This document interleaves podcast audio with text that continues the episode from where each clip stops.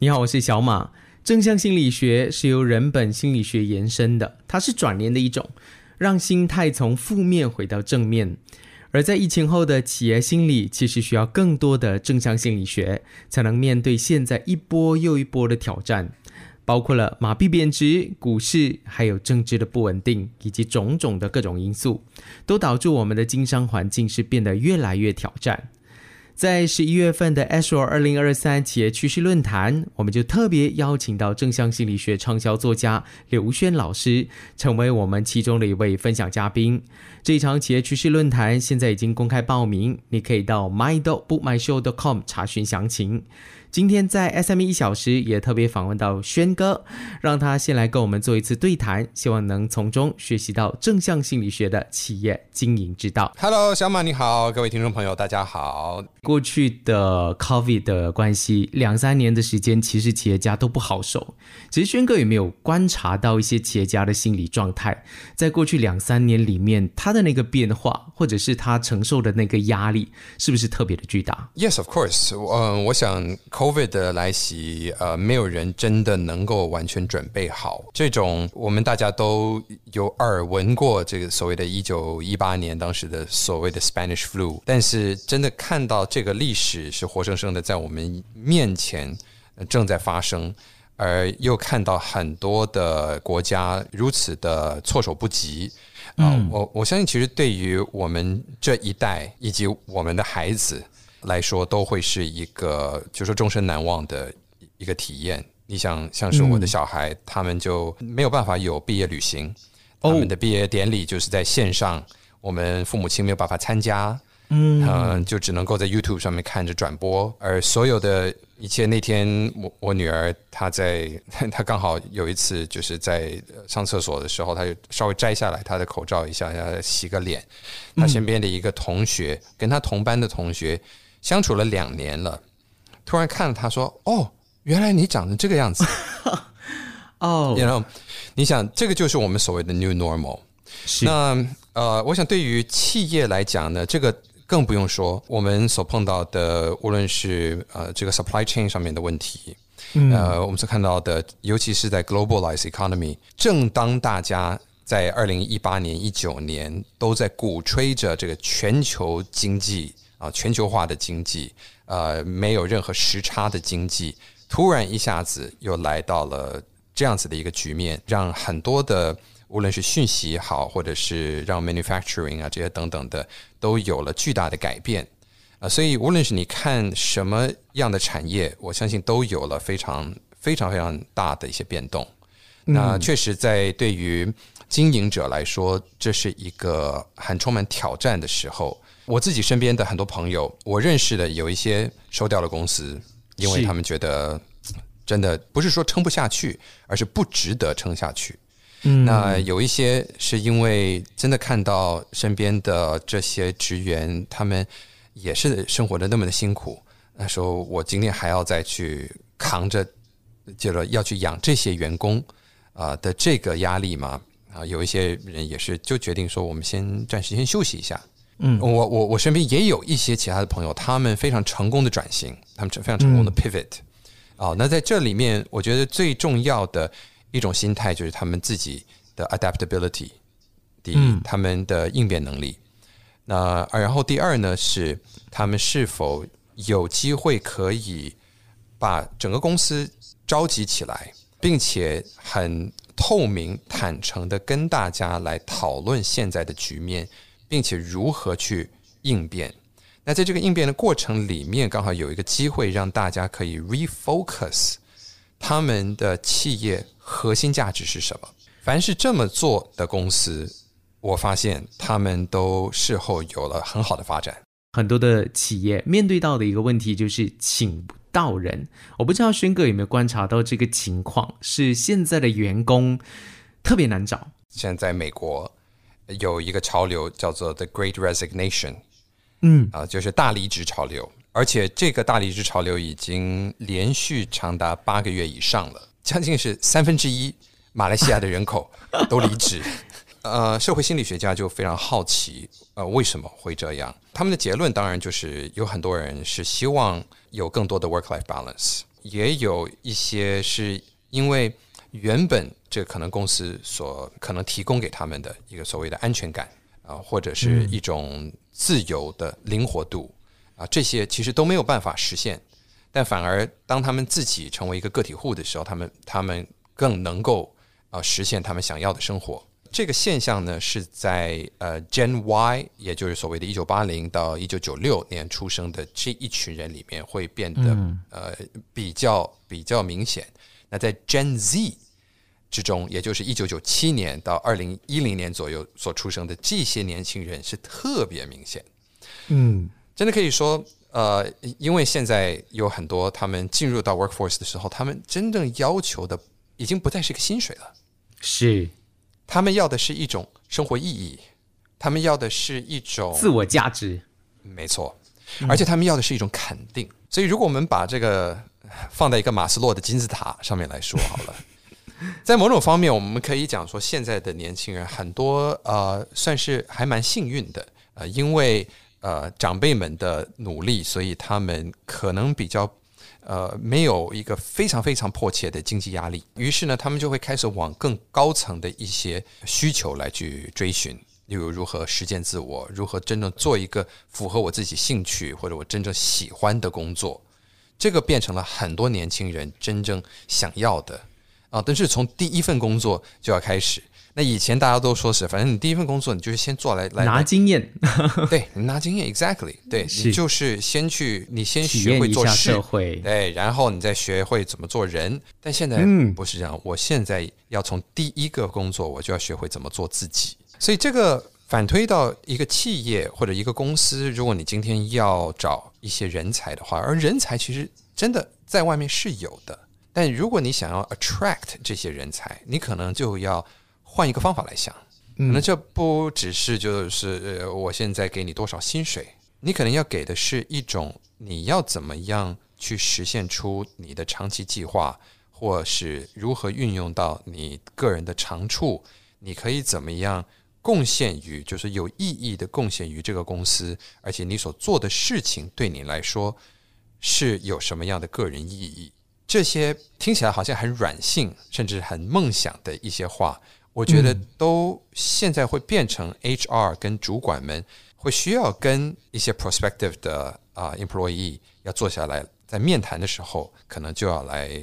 discuss 的事情。在不久前的报道，我才看到有个叫做 quiet quitting 的这件事情。其实我觉得这跟躺平。其实蛮相像的，就是企业家，尤其是老一辈的企业家，一直搞不懂现在年轻人的心理，甚至是用白天不懂夜黑夜的黑的情况来形容彼此之间的一个关系。呃，这个关系也让很多的年轻人，或者是呃一些老一辈的，或者是比较资深的这些企业家们，有点手足无措，甚至是产生了非常大的一个鸿沟。这个鸿沟是可以解决的吗？我认为是可以解决的，不过我们需要转念。我们需要对于这整个工作的模式跟大家的需求要做一个转念。身为一个 employer，我们是一个企业主，而如果我们看到大家集体有了一种呃丧失士气的一种感觉的话，那我们可能就需要用正向心理学的一些概念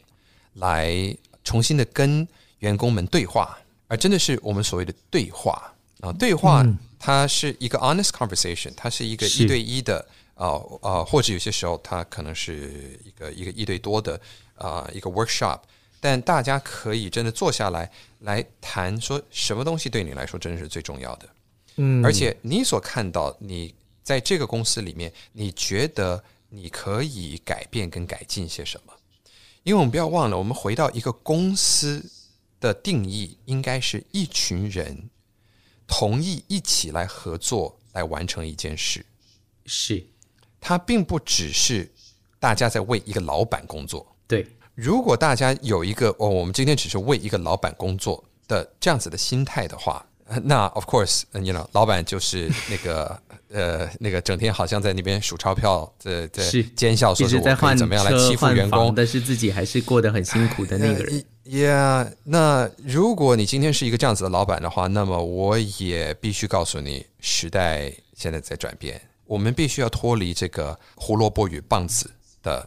这种管理心态了。在对话的时候，有没有发现这些企业家都有个特别迷人之处？他是可能跟其他的，不管是歌手也好，艺人也好，有不一样的一个地方。你觉得那个特质是什么？如果真的要归纳一个特质的话，我会说现在的企业家，这个分为 entrepreneur 跟二代，就是他们非常 reflective 自省，而这种自省的能力是关键，因为往往我们在以前的一个传统产业里面，可能只是一个一股干劲啊，你比别人稍微多努力一点，你比别人制造出来的东西便宜一点，你就可以可能获得这个这个 advantage。但现在在我们所谓的 UVCA 的这个时代里面，当所有的事情都是如此的 complex、如此的 you know 模糊又如此的复杂的时候，你必须要随时都能够应变。但随时应变呢，很容易就会落入一个救火模式。嗯，所以我们看到很多主管一天到晚都忙东忙西的，总是在救火。那这种人很快就会自己就是一把火就烧尽了，就 burn out 了。是是，哎，但是企业家他们都会花相当的时间去做自我反省。嗯，但自我反省的同时，他们也并不只是空想而已。像是 Sega，他的公司是做 AI 的，所以他会有大数据，大数据会告诉他很多的趋势。但他说这些就是趋势。大数据的趋势告诉我们，我们可以从这个里面看出一些 pattern，但是真正看出 pattern 并且做决策的人，最后还是人，而不是机器。是，也就是说，机器能够告诉你这个 pattern 在这里，但是这个 pattern 是什么意思，以及我们要怎么样去应对，这个是人要去做的。嗯，所以这个会需要一段时间，让这个经营者能够看到这个 data，然后去反思。那黄冠华也是一样，他看待所有一切在，因为他们的家族企业是在全球啊都有工厂，他所面对到的是每一天都是数万个员工在各种不同的地方、各种不同的文化之中，给他各种不同的 feedback。是，那每一种 feedback，它都是什么？它都是 data，他把它当做一个讯息。但你就因为这个讯息，你就要马上要去做一个决定嘛，或者马上要去做一个反应嘛？不一定。你反而要去同整讯息，看出它中间的 pattern 是什么，然后再去想出一个方式，是可以用系统化的方式去解决一个复杂的问题。所以这种应对的能力，是我看到现在的 entrepreneur 跟成功的企业二代他们都具备的，就是能够 reflect，reflect 完了以后做的决定是可以系统化。然后让它能够 step by step 的被复制，甚至被啊 scale up，那这个就是可以导致一个企业能够持续的经营跟成功，并且能够在一个多元环境里面持续蓬勃发展的一个关键。轩哥刚提出了一点，让我去想到以前的一个主管，因为轩哥刚刚提到说，各种员工的一个反馈，其实都是一种数据，一种 data。它它是给你管理公司去要做的一个大数据的一个调整，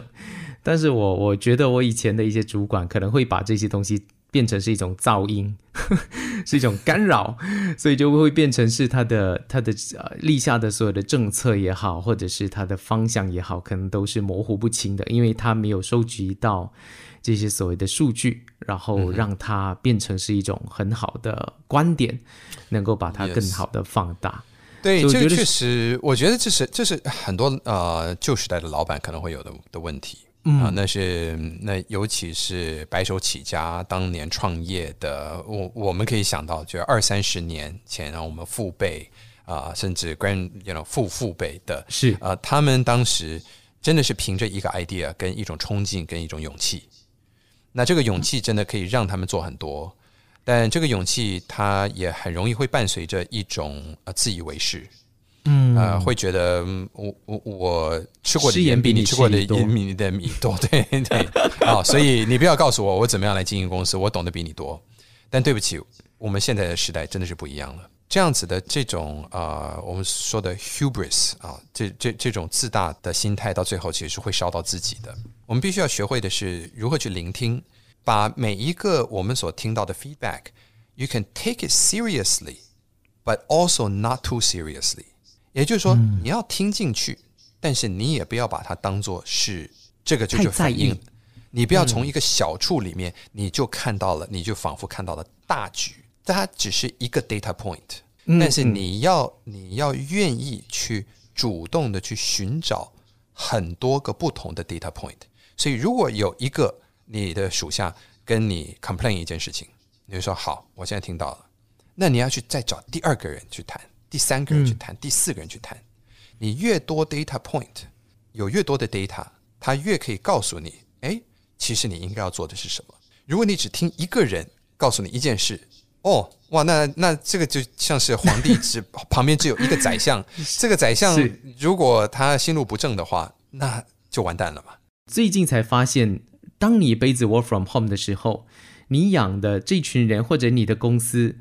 是没有创意可言的，他的创意是非常的匮乏。所以，work from home 的这个政策就被解读成为这只是一个在疫情下一个 COVID 下提出的一个过渡性的政策。轩哥也没有从心理学的角度可以看 work from home 的这件事为什么不可行？我们必须要了解，就是每一个人他有他自己的一个该有的生活的时间跟空间。呃，如果今天你是一个老板，你习惯可能半夜你会想到一件事情要发给。这个你你底下 employee 的话，麻烦你不要因为它是 instant messaging 就就指望你随时你发，那这就是说你随发它就要随回啊，这个这个不是一个合理的要求。是，甚至我们应该要跟大家说，过了上班时间，我可能会发信息给你，但是你隔天再回，这是 OK 的。嗯，啊，就是 instant messaging 它只是一个，呃，我想到一个东西，所以我会把它发出来，然后只是 keep 在那边。